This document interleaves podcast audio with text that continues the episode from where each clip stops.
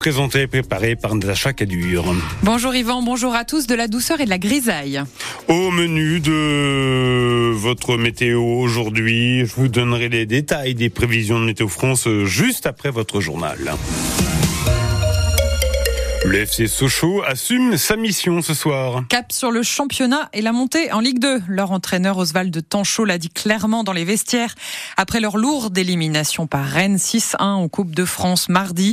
Retour à l'ordinaire ce soir face au Gol FC pour se remettre dans le bain du quotidien Hervé Blanchard. Attention au choc en passant de la ferveur de Bonal mardi à l'intimité du petit stade champêtre de Chasselet au nord de Lyon. Le contraste va être saisissant pour les jaunes et bleus. Fini l'ambiance de feu, retour à l'ordinaire, mais ce n'est pas un souci pour le défenseur Julien Dacosta. C'est quelque chose de assez particulier de passer de 20 000 à 600 supporters, mais il euh, faut vraiment rester focalisé sur le match et euh, l'environnement, etc. Il va falloir qu'on fasse avec. Surtout, le FCSM vise cette fois clairement la montée. Le président le clame depuis des semaines.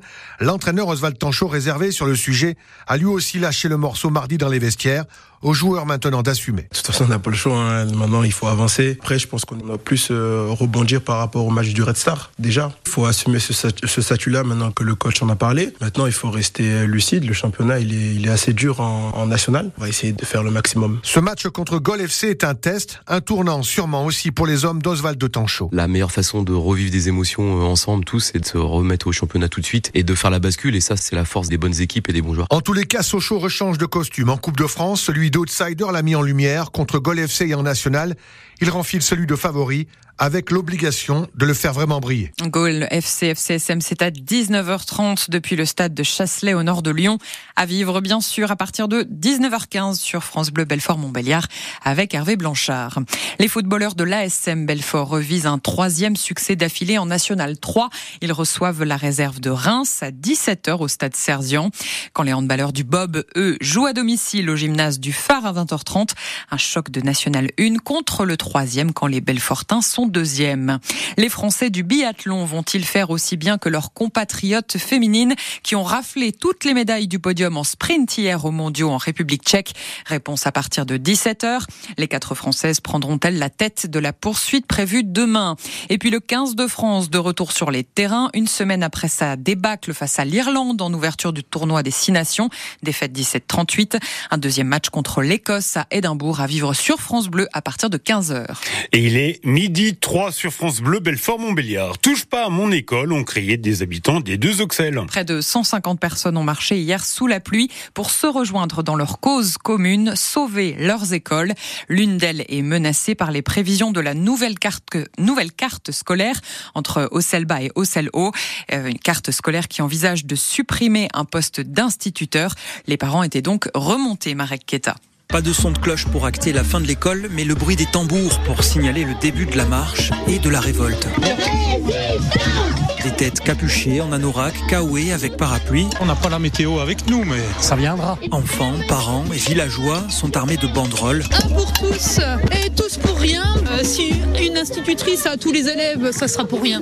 Ça fera trop et l'éducation n'aura plus aucun sens. C'est comme si la mobilisation c'était dans l'ADN des habitants d'Oxel Haut et d'Oxel Bas, des plus petits. Là, je suis contente de faire ça pour défendre l'école. Aux plus anciens. J'étais à l'école ici à Oxel Bas, moi. Ah, mais des petites classes comme ça, euh, oui, oui, oui, oui, oui. En passant par les animaux. C'est Juliette, c'est une élève de la classe. Si on veut pas que nos enfants deviennent aussi bêtes qu'un âne, eh ben, faut pas fermer nos écoles. Mettre 30 petits bouts de choux de niveaux différents dans une même classe, ça va être compliqué. Hein. La crainte des parents, c'est de voir les enfants scolarisés dans des plus grosses structures, alors qu'ici, l'école se vit différemment. C'est clairement un privilège d'être en petit comité pour nos enfants et puis pour la vie du village. en fait, ils créent la vie dans le village, clairement. Villageois d'Oxel Haut et d'Oxel Bas se sont rejoints. Tout le monde peut rentrer au gymnase pour déguster un goûter en toute convivialité et au chaud. Les élus attendent dans les prochains jours la visite d'un inspecteur académique. Marek Keta, les artisans du BTP voulaient eux aussi se faire entendre. Une quarantaine de véhicules sur la 36 hier en début d'après-midi qui ont bloqué les trois voies dans le sens Montbéliard-Belfort pour réclamer une réaction de l'État face à leurs difficultés. La hausse des prix est l'une de leurs principales inquiétudes, comme pour Sophie Laurent, couvreuse à son compte depuis plus de 16 ans à Arcet dans le Doubs. À l'heure d'aujourd'hui, on va chercher le travail autour de chez nous. On va essayer de plus faire de déplacements puisque le gasoil forcément ça coûte euh, cher. Un devis avant, euh, je calculais mon devis, euh, la personne pouvait le signer dans le mois ou les deux mois à venir, il n'y avait pas d'augmentation surprise. Là, à l'heure d'aujourd'hui, surtout le devis, il faut vraiment qu'il soit accepté dans les 15 jours à venir, sinon ben, on reçoit à nouveau une augmentation. Du coup maintenant on a une nouvelle organisation et dès que le devis est signé, eh ben, on achète le matériel. Comme ça au moins il est bloqué, les prix sont bloqués. Ça prend de la place, c'est contraignant. donc c'est pesant, c'est autant les charges mentales que les charges. voilà, c'est vraiment pesant. Mobilisation à retrouver sur FranceBleu.fr. Robert Banater pourrait faire son entrée au Panthéon. Si la famille est d'accord, c'est une évidence pour Laurent Fabius, actuel président du Conseil constitutionnel.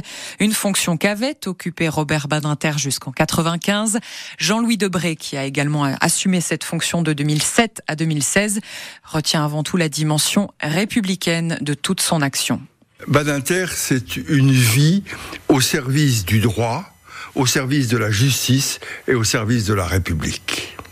Tout ce qu'il a fait, euh, sa lutte pour euh, l'abolition de la peine de mort, sa lutte contre euh, les discriminations, notamment à l'égard des discriminations des homosexuels, sa lutte contre l'antisémitisme, tout ça, c'est l'image d'un républicain.